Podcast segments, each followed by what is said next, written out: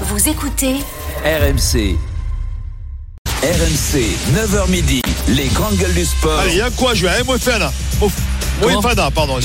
Jean-Christophe Drouet. Bonjour à tous, quel dommage, Denis Charvet n'est pas avec nous ce matin. Les grandes gueules du sport, c'est votre émission en direct tous les samedis et dimanches de 9h à midi. Les GG, l'émission de sport que tu peux écouter en voiture, en pyjama, en podcast ou les trois en même temps. Au sommaire des grandes gueules du sport, dans quelques instants, la une des GG, le 15 de France a été battu hier en Irlande lors du tournoi des Six Nations, la première défaite après 14 victoires d'affilée. Que retenez-vous, les GG La défaite? Le grand match 11h, le bras de fer des GG sur les demi-excuses d'Emiliano Martinez à Kylian Mbappé. Il y aura une team Allez, excuses acceptées. Mais il y aura aussi une team excuse refusée. Et puis 10h, les GG passeront la seconde autour de la crise au Paris Saint-Germain. Une nouvelle fois giflé hier soir, un PSG sous tension, des engueulades entre joueurs et membres du staff. Croyez-vous au miracle face au Bayern Munich? Et puis image rare du capitaine Presnel Kimpembe qui vient calmer les supporters parisiens à la fin du match. Malgré les mauvais résultats, on sait que c'est beaucoup pour vous. Il y en a qui payent les abonnements, il y en a qui payent les déplacements. On en est conscient. On en est conscient, on en est conscient. Voilà, vous saurez tout à partir de 10h. Christophe Cessieux me dit attention, mon petit, n'est pas capitaine, il est vice-capitaine. Il a bien raison, mais ça va pas m'empêcher de le tailler lors de sa présentation. Les grandes gueules du sport ce matin. Une grande gueule qui, comme Christophe Galtier, on n'est pas sûr, sûr qu'il passe l'hiver. Christophe Cessieux, salut Christophe. On verra, on verra. Il y, en a, il y en a plein qui ont dit ça. Et ils sont tous dans un cimetière, mon petit bonhomme. Salut Christophe, très heureux de te je sais. retrouver. Une grande gueule qui, comme Christophe Galtier, doit vraiment se demander ce qu'il fout là. Notre recrue, Renaud Longuèvre. Salut Renaud. Salut. Tout va bien? Impeccable. T'es heureux? Tout va bien. Ouais, on a beaucoup de choses à se dire, hein. pas nous personnellement, mais évidemment sur l'actualité sportive ce matin. Une grande gueule qui, comme Christophe Galtier, ne dort pas beaucoup la nuit, bah, elle aussi, elle doit gérer des enfants. Marie Martineau, salut Marie. Je voyais pas où tu voulais en venir. Bonjour tout le monde, excellent. Excellent, puis j'en ai trois. Hein. Ben oui. Oui, Mélie Ouais, Roseau ouais. et puis Pierre, évidemment. Euh, euh, exactement, exactement. C'est pas facile. moment. Oui, je comprends. On en parlera dans cette émission. Et puis une grande gueule qui, comme euh, Christophe Galtier, on se demande s'il est vraiment capable de gérer des stars. Ah, pour gueuler sur Madois s'il y a du monde. Hein. Marc Madio, salut Marc. Salut, Coucou. Ça va Marc? Très bien. Moi j'essaye de te chauffer à chaque fois dans les présentations. Oui, mais je suis serein, zen, détendu. Il est stoïque. Voilà. Voilà. Faut lui parler de, de course hippique.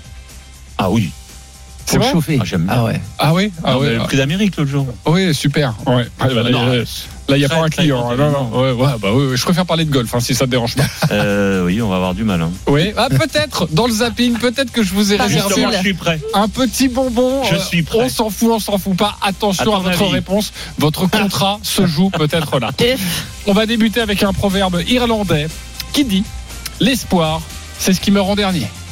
RMC, La une des grandes gueules du sport. Fabien Galtier nous dit cette semaine s'ils sont numéro 1 c'est qu'il y a des raisons, il faut l'être depuis longtemps. Vous entendez le décompte dans le stade de la Viva, deuxième journée du tournoi destination, le grand défi de l'équipe de France, rester invaincu et faire tomber l'Irlande. C'est parti. Voilà c'est la Attention. combinaison, la percée de Kinan, peut-être sur l'extérieur, il va y aller quelle combinaison ils ont fait les Irlandais au ras du regroupement Attention il arrive à donner le ballon à Penaud On s'en sort miraculeusement la percée de Penaud Il est parti, il donne Allez, la gelée Sur des 40 Il a le à ballon, côté Voilà, ballon. vu Il a Donne le 40 ballon. mètres de la ligne Il derrière Oui. à Penaud. Penaud dans l'axe Penaud. Penaud Penaud Quel essai Quel essai Quel essai des Français là. Quel essai Un essai de Fabio Française. Penaud. Fabio Penaud, de flair, messieurs dames. Connor Murray pour Sexton. Sexton à hauteur avec O'Mahony. On joue dans le dos avec Ringrose. Attention sur l'extérieur. Essai. Attention à Jameson, la défense de Penaud. non. Est-ce qu'il y a essai Est-ce qu'il y a touche Est-ce qu'il y a essai ou est-ce qu'il y a touche Il a pris son envol. C'était. Clairement sur ligne, ça se joue à 2 mm. Il l'accorde. Il l'accorde. Essai accordé par Wayne Barnes à James Lowe. Ça se joue pas à grand chose quand même. hein. Ça peut basculer d'un côté comme de l'autre. Denis, chaque équipe a eu son temps fort en Ouais, deuxième ouais. mi-temps et on est toujours à 6 On points. à- On est assez à 14 minutes de la, de la fin du match. Denis, c'est un match Ah de boxe. Ils se mettent des uppercuts décrochés. Le raffut de Rigrose. Il va laisser. Quel essai Quel essai de Rigrose mais Sur là- ce raffut, il a tué la défense française sur le coup. Là, c'est terminé. Ça faisait 574 jours que l'équipe de France n'avait pas perdu depuis le 21 juillet 2021. L'Irlande s'impose 32 à 19 avec le bonus offensif. 4 essais Kinan, Low Porter et Ringrose contre un essai de Penaud. Les Français s'inclinent ici en Irlande et l'Irlande est grande favori pour le Grand.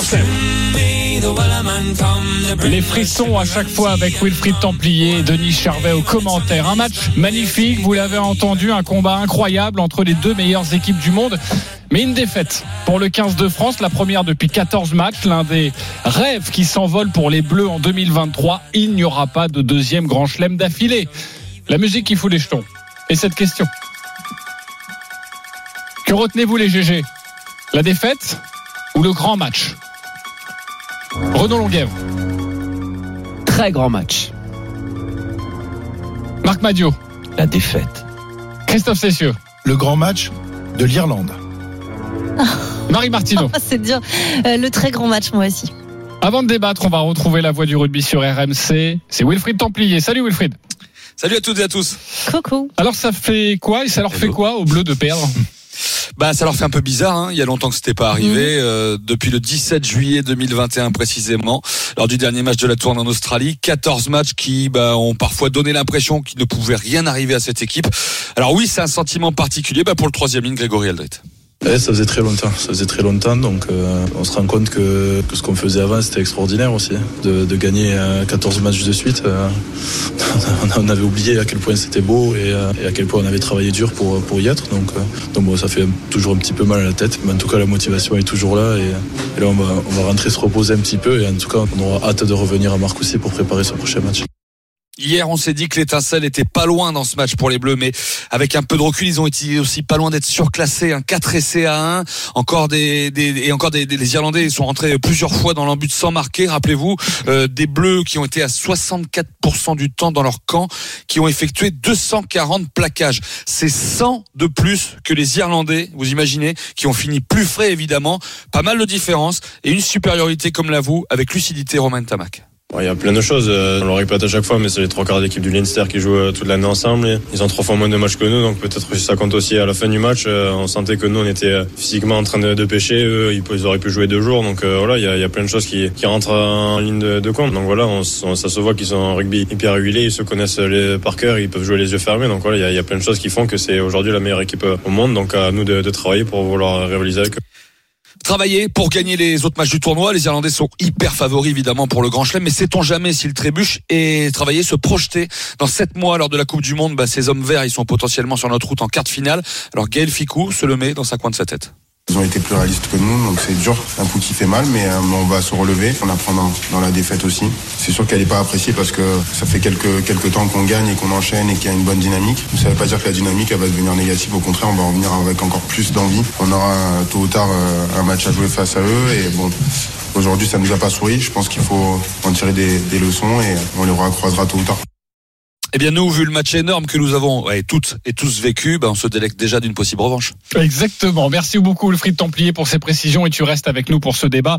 Que retenez-vous, les GG La défaite ou le grand match? Bah, Wilfried, juste la défaite ou le grand match, déjà?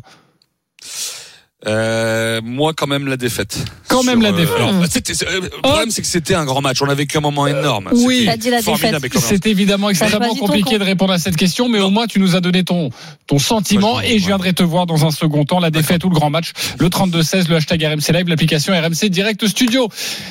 Il n'a pas encore répondu vraiment à la question, mais il m'a quand même un peu excité. Le grand match, mais des Irlandais, Christophe Cessieux. Oui, ah bah, c'est vrai qu'on s'est régalé. On était ensemble avec euh, avec Wilfried et, et Denis hier après-midi. Euh, euh, T'as l'impression que ça, ça passe en cinq minutes ce genre de, de rencontre, alors que de temps en temps t'as des rencontres qui sont insupportables, qui sont très longues. Là, on s'est régalé euh, pendant pendant 80 minutes.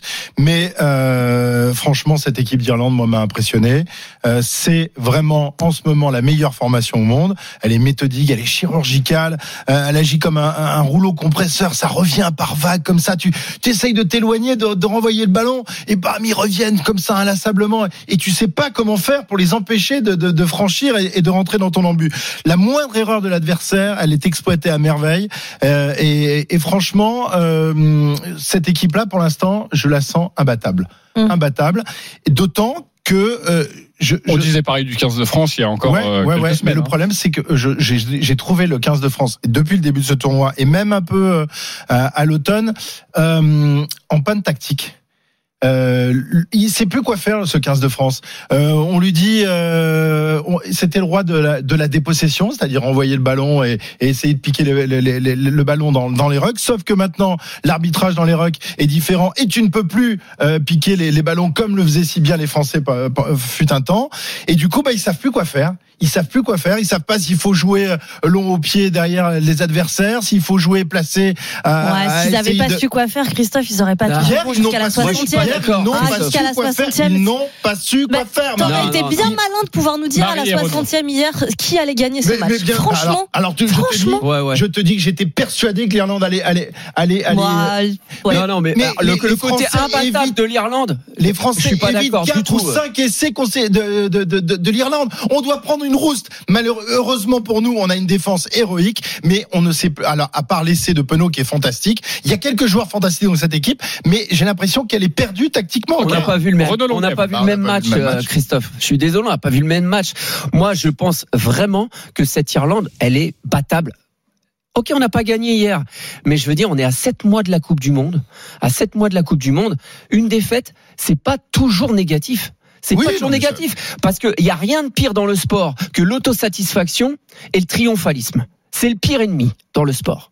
Et Marc, je pense pas que tu me diras le contraire. C'est de se voir trop beau. Et là, bah ouais, ça- ça bah ouais, mais si t'arrives à la Coupe du Monde et que t'as pas perdu un match, bah c'est un risque. Excuse-moi, c'est un risque. Alors, tu vas jouer le numéro un mondial, tu arrives en Irlande. Attention, il y a un truc dont t'as pas parlé. Ils jouent chez eux, les Irlandais. Ah bah ouais, mais le le le, le peuple vert qui pousse derrière. Si tu joues le même match en France, Ouais, je suis enfin, pas sûr qu'il y a le même résultat. 10 000 spectateurs Et le- français hier, t'entendais plus les allées les bleus que Highland Highland. Mais même, hein. le, le, le côté à domicile joue dans le sport. Moi, j'en suis convaincu. Mais très bien, mais tu réponds quand même le grand match. T'es pas d'accord avec Christophe, Ouais. mais pour toi, tu retiens quand Parce même que, le grand match. parce que, parce que pour moi, l'écart de points, il reflète pas la prestation du, Mais du 15. les, les, les Et quarts le 15 de de points, France, quand les tu quarts dis- de points doivent être plus Quand- mais importants quand tu ne l'est à dis- la fin du quand match. tu dis, on a l'impression- Les quarts de points, euh, franchement, on doit. Mais doit- le mec, il a un pied en doit touche, il y a un essai qui est pas valable. Oui. On Bah va- oui ou non on va Non, reparler oui ou non Oui, mais ça change. Oui rien. ou non On, on sort Donc, il y a déjà- il y a déjà ligne, on sept se fait points en enfoncer à chaque fois.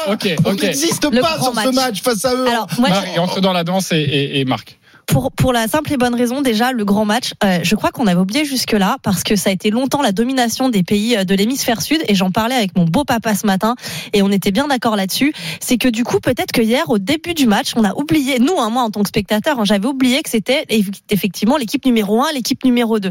Et au bout de trois minutes, je me suis dit, wow, l'intensité du truc, le sport de combat par équipe. Et euh, c'est peut-être la première fois que ça me fait ce truc-là, ce frisson-là de, ok, là, les gars, c'est un, un sport de combat, quoi. C'est la boxe. Et ça m'a fait plaisir de l'entendre dans euh, euh, la, la, la prod qu'on a eu au début euh, du talk. De, de- ils l'ont dit, les garçons, euh, à plusieurs reprises, et l'uppercut et, et le coup droit. Et J'avais vraiment cette impression-là. Et, et c'est ça qui me fait me dire, ok, on va vivre un autre match qu'un match habituel. Et c'est pas, euh, ça sera pas une victoire ou une défaite, ce sera juste un espèce d'énorme moment rugby, quoi. Et trop bien, ça a fonctionné euh, jusqu'au bout, quoi. Ok, Le- c'est ce que tu retiens. Juste, Marc, Oui. sur, sur la défaite, parce que c'est le seul qui retient, lui, surtout la défaite. Pourquoi? Bah, moi, je retiens la défaite parce que c'est ce qui pouvait nous arriver de mieux. Ah, tu rejoins Renaud. On donc. est au bon moment. Euh, C'est une défaite imaginez, encourageante. imaginez qu'on ait gagné en Irlande.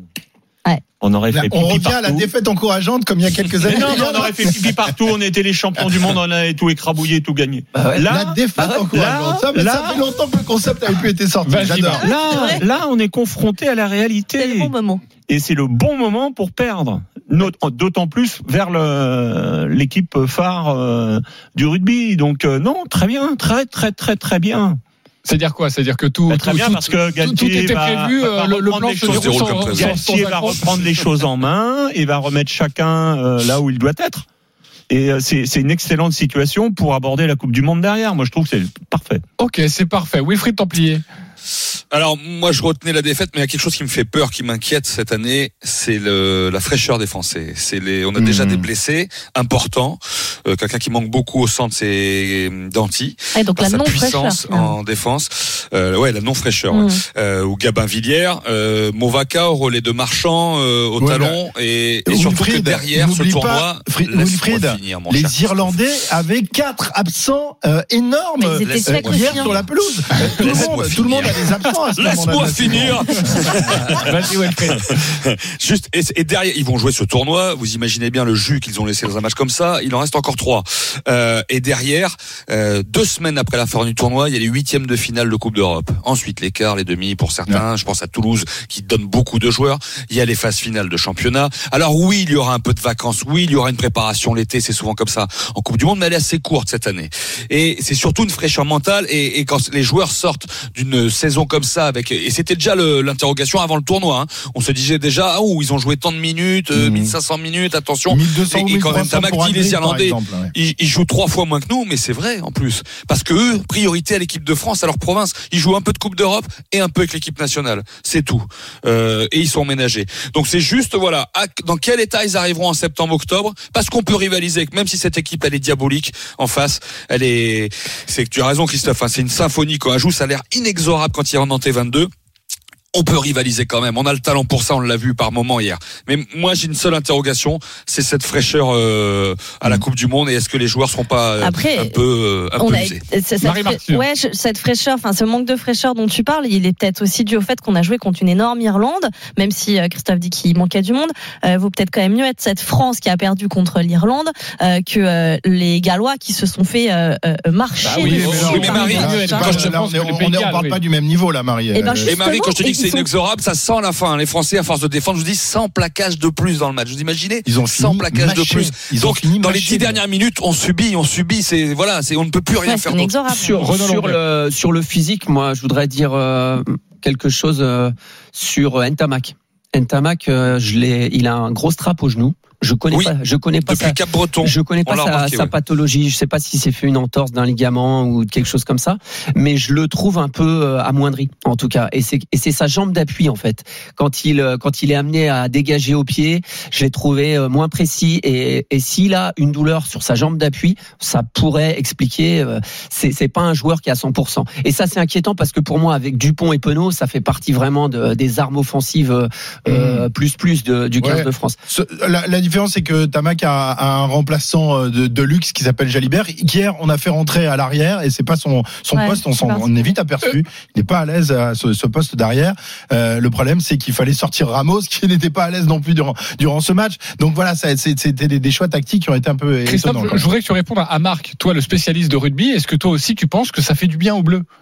Euh, alors, le- le- ce- non, mais c'est parce que ce, ça m'a fait marrer parce que le, le concept de défaite encourageante, on en a entendu parler pendant des années, Ah, euh, parce que l'équipe de France perdait, perdait, mais perdait, perdait. On disait oui, mais elle est pas loin, elle est pas loin, elle tous est les pas matchs, loin. on serait là, oh là là, record, record, record, puis on serait arrivé au moment fatidique. Ah ben merde, euh, ça nous échappe. Non, Ah. mais euh, je, oui, si, si tu sais rebondir là-dessus, euh, c'est c'est bien. Mais Ah est-ce que c'est parce que t'as perdu que les clubs vont arrêter de faire jouer les mecs Ouais, mais euh, il y a- il y a- 80 non, mais alors, minutes pendant tous les matchs France, il y a toujours un problème quelque part. Mais non, mais que les autres n'ont pas. non, mais tu es, on, on Bah oui. mais on essaie Pourquoi les d'expliquer. Irlandais jouent moins et que nous on Bah, joue plus C'est on un essaie- problème. Ah Pourquoi oui, c'est un vrai problème. Eh ben oui. C'est Eh un ben, vrai problème, c'est parce que Voilà. nous, on a la culture du club que n'ont pas les Irlandais. ouais. Bon, Et on a une ça économie du club du qui est beaucoup plus Et- importante, ouais, Euh, un championnat qui est beaucoup plus important. Euh, le, le problème, c'est que si tu ne rebondis pas sur cette défaite, c'est-à-dire si tu ne rebondir. mais, confiance ah, à Galtier. mais- mais je Christophe, fais confiance à Galtier, mais c'est pas le seul à décider dans le rugby français, Marc. Bah, c'est ça attends, que je veux te dire. Non, non, non, non, non. Eh, il y a plus de dirigeants, il y a plus de président, il y a plus rien.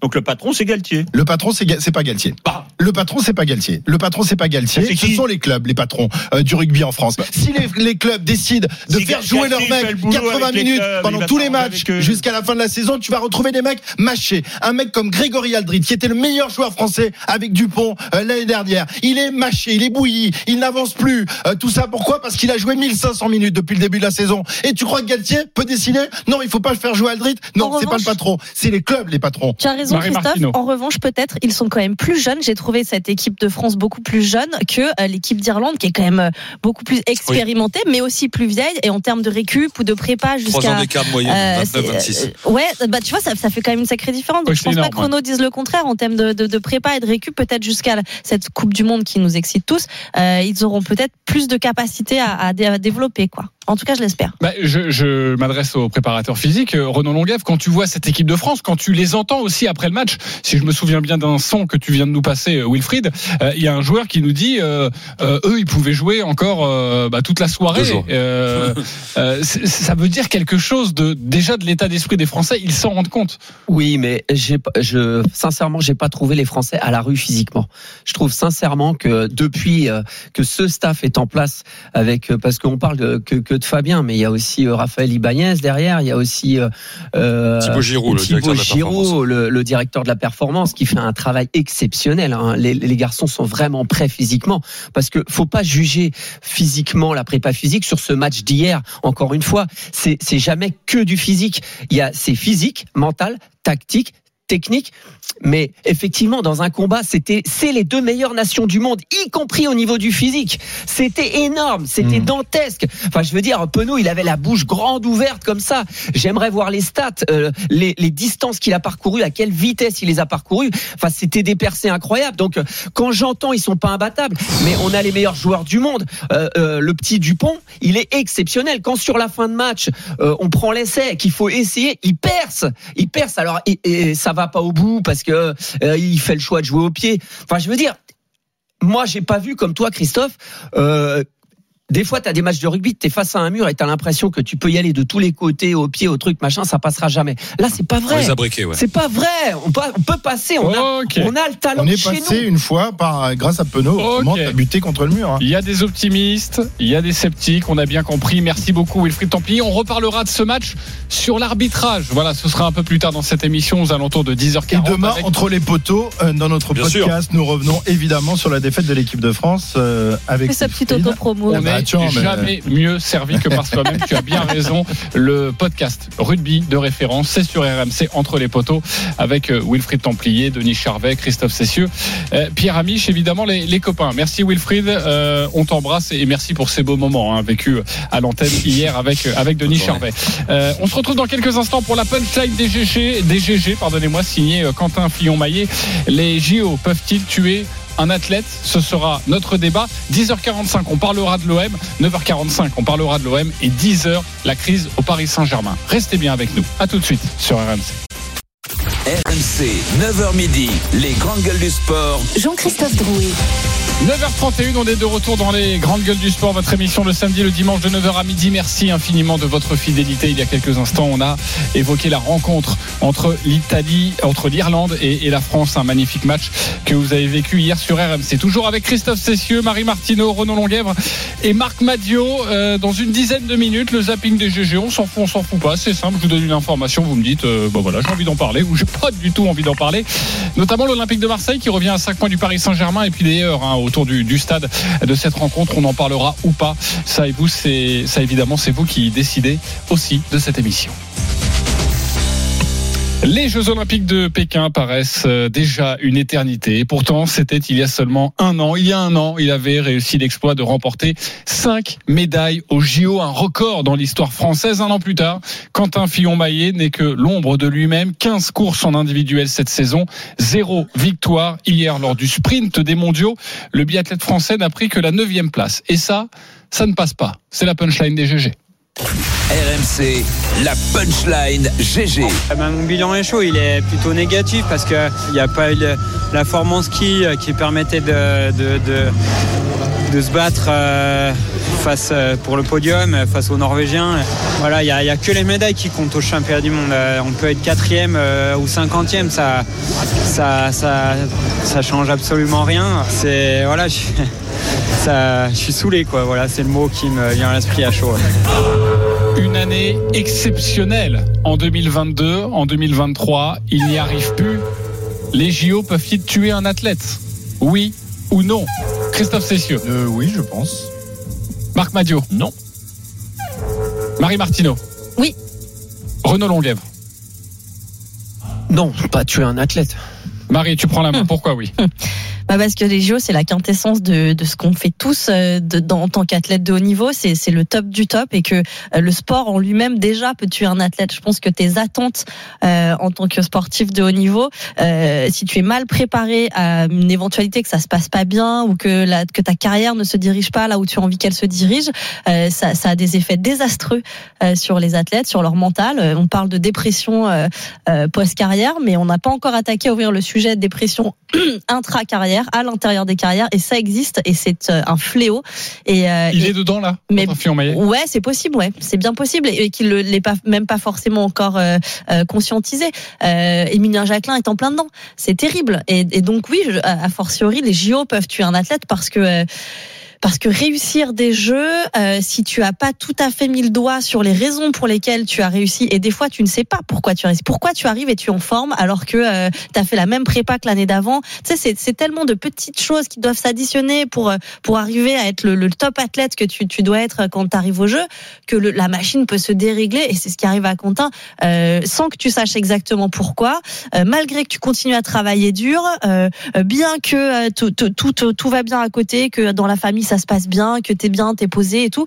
Donc des fois c'est compliqué, c'est très compliqué. Donc oui, je pense que les jeux peuvent te, te flinguer, bien sûr. Ok, c'est non, Marc Madio.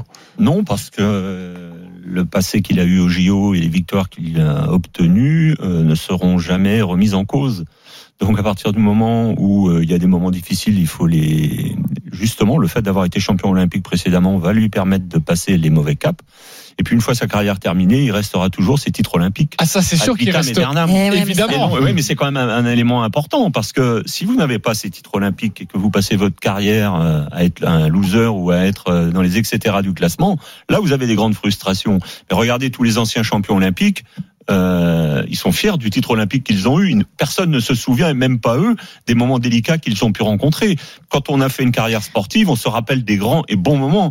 On oublie et on efface progressivement les moments euh, plus délicats. Donc moi, je ne pense pas que les JO euh, tuent euh, un, un athlète. Je n'y crois pas une seconde. c'est encore pire que ça. Tu es médaillé olympique, tu es censé être le plus heureux, tu arrêtes ta carrière ou même tu es encore en carrière et tu es malheureux. C'est le principe de la dépression. hein. Oui, mais tout tu va bien, aussi tout malheureux si censé aller bien jeux. et Tu tu ne vas aussi pas bien. malheureux si tu rates les jeux. Ah mais je te dis pas le contraire, je te Bon, dis bah, pas. Mais bah, les jeux, bah, la question c'est la question les jeux peuvent tuer un athlète. Ils peuvent toujours te malheureux. Non, non, pas du tout. Mais je te Bah dis les jeux, les jeux peuvent te tuer, que tu les aies réussis ou que tu les aies ratés. Bah, bah, c'est dommage de, de se voiler la face et de pas vouloir euh, regarder la vérité en face, hein, Marc. Vraiment. En- Bah. D'autant plus quand on a ta place et qu'on est censé manager des équipes. Je Mais crois oui. qu'il faut admettre le fait que des Mais fois des tu peux entrer en dépression. a, Non, mais- mais Marie, Marie, euh, tu, tu, Attends, tu, on va pas vivre que sur euh, du négatif. sais pas ce que je Non, mais je suis, je non, mais je d'accord avec toi et on- on- je pense que Marc est comme moi. Et tu vois, juste avant l'émission, il m'expliquait que dans son équipe, il travaille avec un psychologue du sport et tout ça. Donc, on on on n'est pas non plus né de la dernière pluie et, et à nier complètement les phénomènes de dépression qui peuvent arriver euh, dans le sport de haut niveau et l'usure et tout ça. Par contre, moi, je crois, je crois que là, sur le cas, puisqu'il faut qu'on qu'on reste sur le cas de Quentin Fillon-Maillet, tu vas trop loin euh, à parler de dépression ou autre. Déjà, euh, son niveau de ski, physiquement, il est à la rue. Il prend une minute par Johannes Beu qui a fait comme lui une erreur. Donc ça veut dire qu'il prend une minute en purement en ski et il le dit lui hein, tout à l'heure quand on entend sa réaction c'est bon bah j'avance pas en ski voilà donc ça peut être aussi Mais J'avance pas en ski, voilà. Mais c'est ça le non, mais truc. ça peut- enfin, tu vois, non, c'est- mais toi tu trouver dis que c'est un réponses. problème mental mais je veux Mmh, dire ça peut être mental, ça hein, peut être- non. Ah non, non, tu je peux pas être c'est un fort, bien c'est heureux, mental. tu peux être un bien heureux et puis pas avoir de canne je veux dire ça arrive aussi Ah, mais bien tu sûr, vois bien sûr. donc euh, ça ça c'est une chose après moi ce que toi tu dis euh, ce- ces phénomènes dépression post euh, je suis d'accord c'est vrai qu'il y a mais moi je le vois différemment. C'est que dans les sports olympiques les JO C'est le truc ultime c'est le Graal. Et les Américains ont un terme pour ça. Ils disent to be an Olympian. Et pour eux, euh, être euh, to be an Olympian, c'est pas, euh, c'est pour eux, c'est par exemple en descente. Aujourd'hui, il y a la descente. À 11 Bah, heures. ouais. Le mec qui va gagner la descente olympique, tu vois, c'est euh, c'est un mec qui est embusqué, qui se planque, qui est dixième, quinzième en Coupe du Monde, qui est pas forcément. Mais le jour J, paf, il sort dans la lumière et il va chercher la médaille d'or. Et derrière, c'est pas les mêmes profils psychologiques. Un Luc Alphand, il a jamais gagné les Jeux Olympiques. Par contre, euh, il s'est fait le globe de cristal, qui est une, un autre exercice. C'est gagner toutes les semaines, tous les mois, En de manière très régulière. En l'occurrence, Fillon Maillet a tout gagné l'année dernière, c'est-à-dire la Coupe du Monde, c'est-à-dire sur la saison, plus les titres olympiques. Il a, il a tout gagné, il Oui. a régné sur, Oui. la, sur la, saison dernière. Il a Peut-être un peu trop bien vécu l'après JO. Alors, je pense qu'il l'a pas trop bien vécu Après, justement, parce non, que là, ça, Non, change tout, ça change tout d'avoir un titre olympique. Eh ouais. D'un seul coup, tu prends la lumière, tu es sollicité euh, par des partenaires, sollicité Eh ouais. par euh, par Ça par, fait par la presse. tu ne peux plus t'entraîner, tu tu tu c'est tu, pas parce tu- que tu ça fait partie du jeu que ça te rend heureux ou que tu le Je vis pense bien. qu'un Il gars qui gagne le Tour de France, Attendez. un, Christophe. un gars qui gagne le Tour de France euh, l'année d'après, c'est c'est plus le même. Regarde, Oui. il y, a, il y a des garçons qui ont gagné Oui. le Tour et qui l'année d'après oui, n'ont pas pu exister. ils ont quand même toujours gagné Mais, le Tour. mais bien sûr, non, mais c'est surtout que deux ans après, ils peuvent se remettre à gagner. Mais Voilà. là, on est dans le phénomène post-olympique, l'année d'après. Et, et je pense que euh, Fillon Maillet, euh, il a fait toute sa carrière dans l'ombre d'un garçon comme Martin Eh Fourcade. oui, bien sûr. C'était c'était un bon biathlète, mais c'était pas la star. Et d'un seul coup, il s'est retrouvé à prendre toute la lumière, à gagner tout. Euh, et et, et ça, je pense que ça a été difficile à vivre, difficile à assumer, difficile à gérer. Euh, il s'est pas entraîné comme il le- comme il le fallait. Il a en plus été, euh, il a été opéré euh, du- du- d'un petit problème. Du coup, il a retardé et décalé son, son entraînement et il en a fait trop. C'est ce que disaient ses, ses entraîneurs. Tu Et- et qu'il est allé faire des fêtes chez Neymar. non, à non, non, non, non, non, non, c'est pas le genre à aller à Bougival. c'est pas le Je pense qu'à. Champagnol, on fait pas les mêmes fêtes qu'à Bougival. Euh, mais en tout cas, je pense que l'année prochaine ou dans deux ans, il reviendra. Mais là, euh, ça a été un, ça- il en a pris trop plein la gueule d'un seul coup. C'est, c'est, c'est, c'est difficile à assumer Oui, mais- quand même. mais, T'en- as connu des athlètes qui ont, qui ont Mais bien remporté, sûr. qui ont décroché le- les. Et- Mais ça fait partie du Marc sport, ça fait partie du Ouais, jeu. euh, mais- tu- mais alors, mais- alors, on, mais un on mec va aller comme- plus loin que ça. un mec aller comme- plus loin que ça. Il a été champion olympique. Il a une année difficile. Dans deux ans, dans un an ou dans deux ans, on lui demande est-ce que tu regrettes d'avoir été Ah champion bah non, bien sûr que Non. bien sûr. Non, non. Donc vous voyez bien. Mais c'est Mais non, non, mais c'est pas ça mais- la c'est question.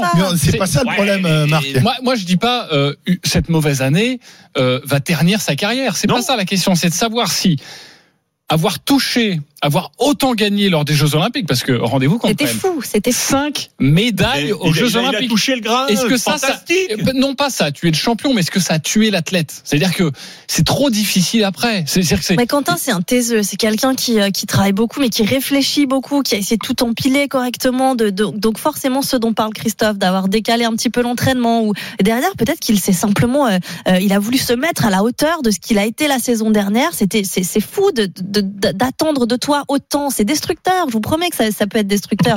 Et c'est pas, euh, je, je, enfin, je suis pas. euh, Surtout quand tu n'es pas programmé pour être la grande star de ton sport. Mais oui, un Martin Fourcade, depuis qu'il est tout petit, il savait qu'il allait devenir le grand champion. Il était programmé pour ça. Fillon Maillet, non, il était dans l'ombre d'un Fourcade, dans l'ombre d'Ion Esbeux. Et l'année dernière, il éclate au grand jour. Et ben, c'est quand t'es pas habitué, je pense que c'est difficile à, à vivre momentanément. Je dis pas qu'il reprendra pas Ah. euh, la, la, la voie du succès l'année Oui, prochaine, mais non, je pense bien que cette année, voilà, la, la, la- C'est dépression c'est peut-être un post-olympique. peu fort comme mot, c'est pas Oh, tuer. c'est pas notre style. Oui, voilà.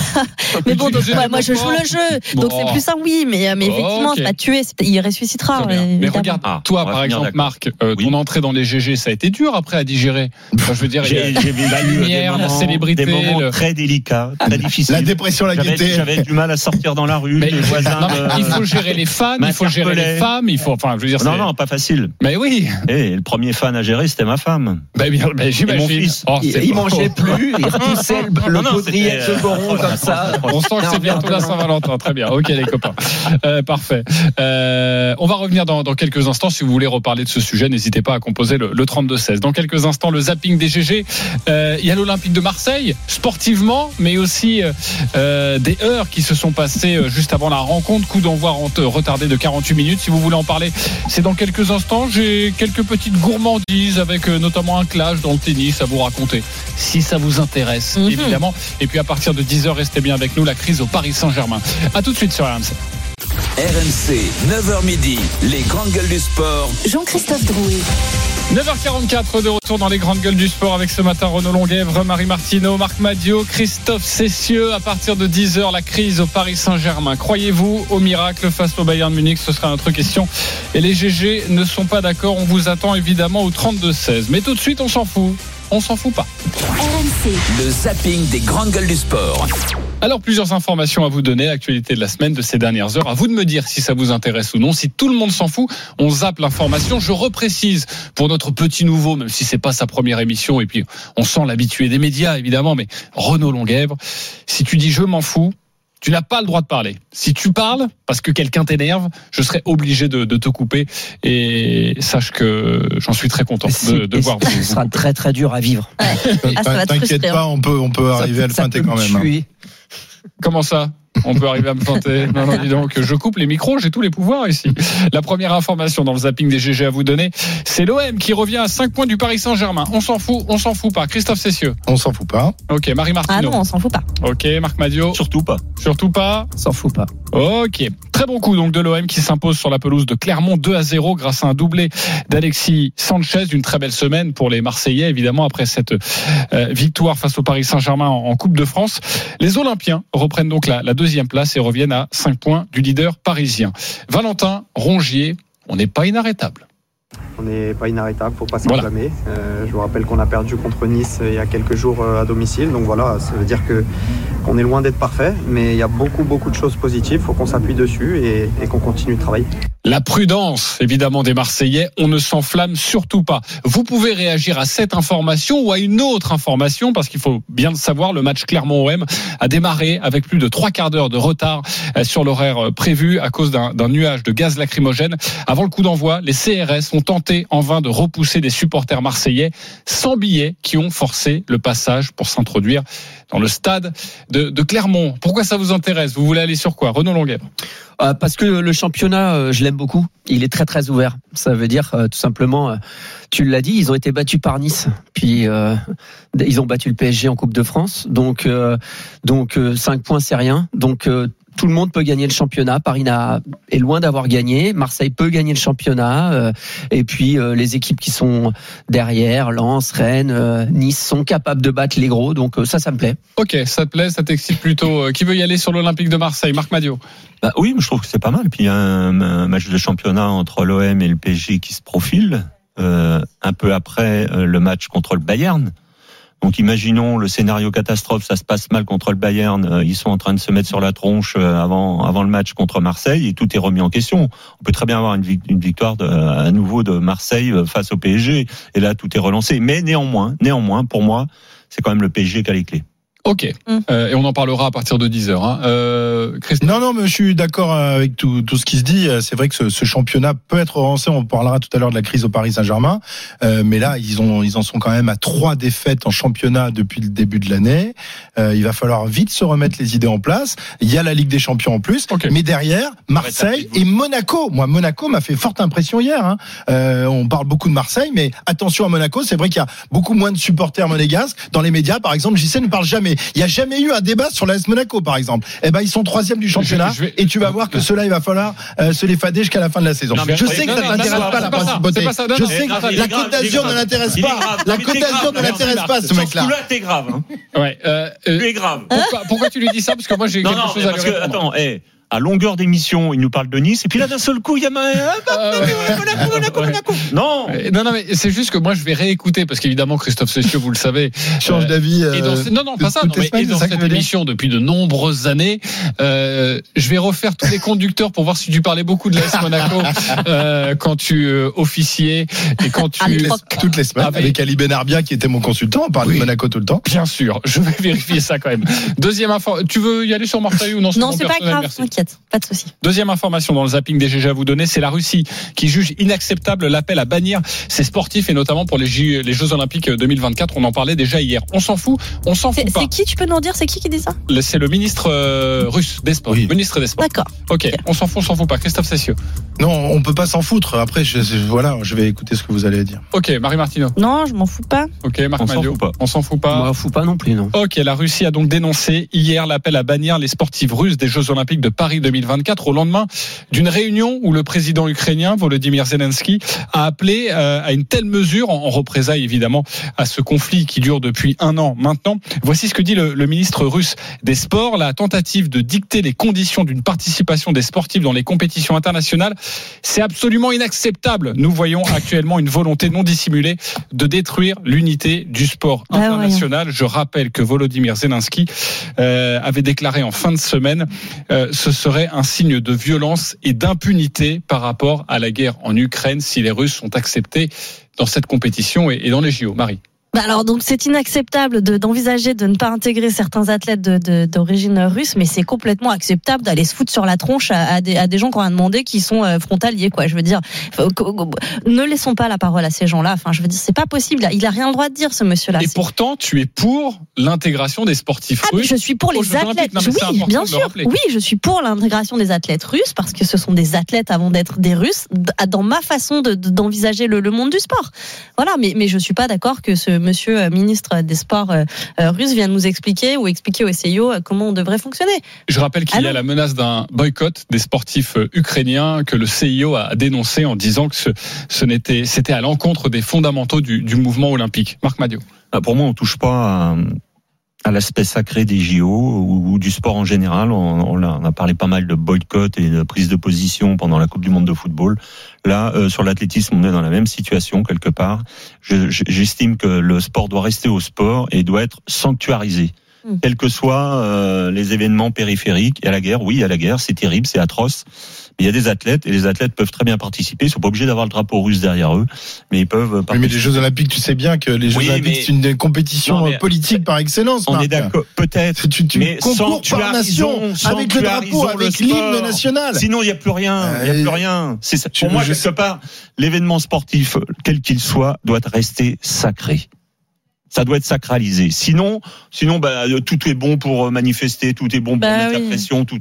À un moment, euh, Ok, donc euh, Voilà. toi tu es pour, comme Marie, pour Oui. l'intégration, la Oui. réintégration des Oui. sportifs russes oui, sous bannière neutre. oui. Ok, c'est ce que veut le, le CIO euh, notamment, euh, et l'Ukraine n'est absolument pas d'accord. Les Jeux Olympiques n'ont jamais été sanctuarisés. De tout temps, les Jeux, les Olympiques ont été l'objet C'est pas des, bon. des, des, des vagues politiques. Oui, Euh, oui, à oui. l'époque de la guerre froide, euh, la- la- 36. le, le boycott des, des Jeux de Moscou en 80, le boycott des Jeux de, euh, de Los Angeles en 84, avant en 76, les États africains qui euh, luttaient Oui. contre l'apartheid et qui ne voulaient pas euh, parce que l'Afrique du Sud faisait partie Oui, non, mais la Nouvelle-Zélande. fait de boycotter Ça, ça ça a toujours été Jamais. Sujet aux vagues politiques, les Jeux Olympiques. Donc euh, ne, ne disons pas, euh, il faut sanctuariser le truc. Non, c'est pas possible, Mais ça si, mais si, pas. Malheureusement, Christophe, malheureusement. Christophe, moi, moi, je, voudrais, je amener quelques éléments là, là sur ce sujet, parce que au départ, quand, quand cette décision elle est prise euh, d'exclure les, les sportifs des compétitions, euh, ce qui n'est pas le cas par exemple dans le tennis, puisque Sabalenka est biélorusse, Mais elle non. joue.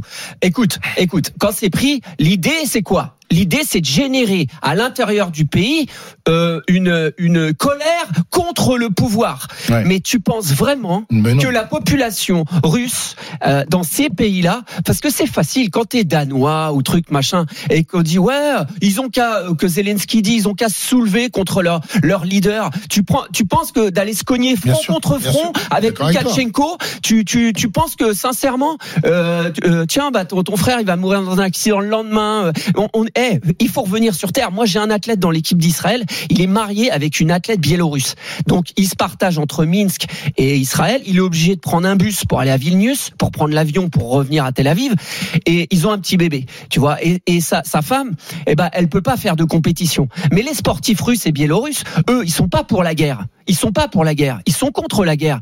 Mais par contre, moi, je trouve que c'est vraiment dégueulasse de les utiliser et de dire, bah, on va les exclure. Comme ça, on va espérer qu'ils vont aller dans la rue contre Loukachenko et Poutine. Mais ça, pas, pas, ça pas, marche pas, c'est pas uniquement, si départ, c'est pas uniquement au le, le- départ, t'essayes, t'essayes de pirater les pays, euh, parce que quelque part, c'est ça l'idée. C'est que tu dis, allez, on les exclut, comme ça, on va essayer de faire monter la grogne du mais peuple pas de seulement, pas seulement Mais ça. C'est pour éviter, c'est pour Alors, éviter aussi, quoi. Arrêtons sont les sanctionnés et on les fait revenir sous bannière neutre. Donc, si tu veux, par contre, le, le, le dirigeant russe, c'est un imbécile parce qu'il est complètement contre-productif. En prenant la parole, c'est justement ce qu'il faut pas parce que là, Mhm. justement, eh ben, qu'est-ce qu'on va dire? On va dire, bah, vous voyez bien, c'est pas des gens sous bannière neutre du CIO qu'on va avoir, c'est des Russes. Et, et, et là, il y aura les insignes et tout ça qui sont Ouais, derrière. mais tu, sais- tu sais bien que les Jeux Olympiques sont toujours utilisés par les dirigeants politiques euh, pour faire la propagande ou la communication de leur, de leur gouvernement et de leur politique. Euh, pour, pour Poutine, euh, lui offrir euh, le, le drapeau russe ou des athlètes, même si qui, qui, font les compétitions sous bannière neutre, c'est une Pas tribune et c'est une Pas d'hymne, Mais, euh, pas oui, de maillot, mais pas de drapeau. On- Euh, je rappelle juste que l'Ukraine a appelé aussi euh, à ce que les athlètes russes, la condition, mais évidemment c'est l'Ukraine qui le veut, c'est que les athlètes russes se prononcent contre la guerre pour pouvoir participer aux, Jeux bah, Olympiques. comment tu veux faire Je veux- je pas peux On en pas le faire, c'est reparlera impossible. en tout cas dans, dans cette émission.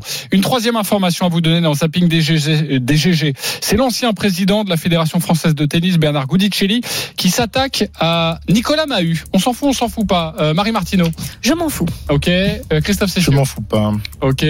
Marc Madio. On s'en fout pas. Renaud Longuèvre. Je m'en fous. Bernard Godicelli n'a pas aimé être critiqué par Nicolas Mahut sur son rôle dans l'évolution du format de la Coupe Davis. Il a une grande part de responsabilité dans ce fiasco, c'est ce qu'avait déclaré le, le joueur français. Et dans un entretien accordé mardi à, à Tennis Actu, le vice-président de, de l'ITF, ancien patron donc de, de la fédération, a répondu version euh, sulfateuse. Voici ce qu'il dit. Nicolas Mahut est quelqu'un qui parle sans savoir, tout simplement. On a sauvé la Coupe Davis parce que la Coupe Davis ne pouvait plus fonctionner pour une bonne et simple raison, c'est que les meilleurs joueurs ne la jouaient pas. Euh, la modernisation, c'est s'adapter aux réalités du moment. Ce n'est pas un, ce n'est pas un joueur de 41 ans qui va expliquer à un joueur de 20 ans, 22 ans aujourd'hui, qui, euh, qui sont les joueurs d'avenir, comment les choses devront fonctionner. Voilà, Mahut est, bon pour la retraite. Faut qu'il prenne sa retraite et peut-être qu'il devienne journaliste. Non, mais c'est Boudicelli. Il était déjà insupportable lorsqu'il était président. Il a vendu son âme au diable. Il a vendu la Coupe Davis aux marchands du Temple. Et aujourd'hui, il vient faire le leçon à un mec qui a défendu les couleurs de, de, de l'équipe de France en Coupe Davis, qui a permis euh, d'obtenir cette, cette Coupe Davis. Lui, il l'a vendu. Il l'a vendu et il vient donner des leçons. Mais c'est lui qui devrait partir à la retraite. C'est lui. Il a été viré de la Fédération française de tennis. Il aurait dû démissionner de l'ITF et disparaître là-bas, qu'il aille vivre vite dans son village en, en Corse et qu'il disparaisse de la, de la, de la circulation. Très bien. Voilà. Euh, Marc. Ah, moi, j'ai répondu que j'étais très intéressé pour une, non pas parce que c'est lié au tennis, mais tout simplement parce que ça met en évidence le gouffre qui existe entre euh, les sportifs et le pouvoir sportif et les élus sportifs. On voit bien qu'on est dans un plein marasme dans le sport français en ce moment. Il y a juste à regarder dans toutes les disciplines sportives, le foot, le rugby, euh, là le tennis et d'autres encore. Euh, toutes les fédérations à tour de rôle subissent des, des, des grandes difficultés. Tout simplement pourquoi? Parce qu'il n'y a plus de démocratie dans le sport. Il n'y a pas de démocratie. Ça n'existe pas dans le sport la démocratie. Moi je vois dans mon sport, mais je, suis presque sûr que c'est la même chose ailleurs. Je suis depuis une quarantaine d'années dans mon sport. Je n'ai jamais eu un bulletin de vote. Jamais. Que je sois athlète, dirigeant, je n'ai jamais eu un bulletin de vote pour dire qui va être le président de ma fédération. Le problème du sport français, il, il démarre là. Il démarre là. On n'a pas eu de réforme du sport français depuis le général de Gaulle. Voilà. J'étais sûr qu'on allait revenir au général de Gaulle. Mais oui, Je vous ai compris. je vous ai compris. Merci pour ce coup de gueule. 9h57, Renaud Longuev s'est écarté du micro et se dit mais qu'est-ce que je fais là? Ce sont des fous Euh, Croyez-vous au miracle face au Bayern Munich? C'est notre question dans quelques instants. La crise au Paris Saint-Germain, on va tout vous raconter. À tout de suite sur RMC. RMC, 9h midi. les grandes gueules du sport.